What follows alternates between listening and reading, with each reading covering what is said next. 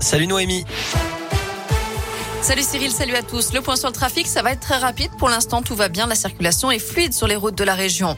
À la une, le début d'une nouvelle campagne, celle de l'entre-deux tours. Au lendemain des résultats du premier tour de la présidentielle, c'est un duel qui se profile entre Emmanuel Macron, 27,85% des voix hier, selon les premiers, les résultats définitifs, et Marine Le Pen, 23,15% des suffrages. Jean-Luc Mélenchon suit de près avec un peu moins de 22%, loin devant Éric Zemmour, quatrième avec 7%, et Valérie Pécresse, 4,8%.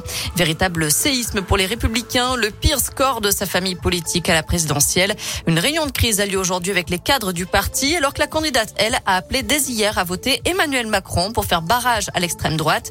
Même constat pour le maire de Saint-Etienne, Gaël Perdriau, qui attend tout de même une prise de conscience du président sortant. Je souhaite euh, que pour euh, être en plein accord avec euh, les valeurs de la République que je défends, eh bien, ils prennent également conscience d'une nécessité d'avoir un véritable projet social que j'engloberai sous la notion de bien-être social.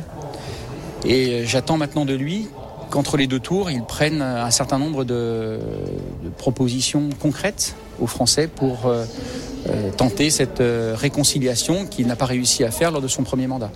Par ailleurs, Yannick Jadot, Fabien Roussel, Anne Hidalgo et Philippe Poutou, tous en dessous des 5%, ont appelé eux aussi à glisser un bulletin Macron pour faire barrage à l'extrême droite. Même chose pour Jean-Luc Mélenchon. Je rappelle qu'Emmanuel Macron est arrivé en tête dans la plupart des départements d'Auvergne-Rhône-Alpes, sauf dans l'Allier, en Ardèche et en Haute-Loire, où c'est Marine Le Pen qui a dominé le premier tour.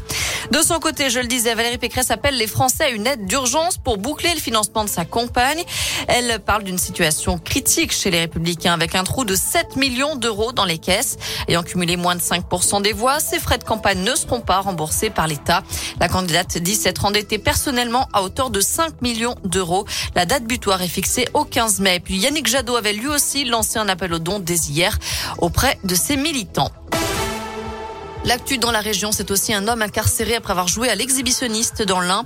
Il a montré ses attributs mercredi matin devant une lycéenne de 16 ans qui attendait son bus à La Boisse. Et il a remis ça dès l'après-midi à Saint-Maurice-de-Bénaud.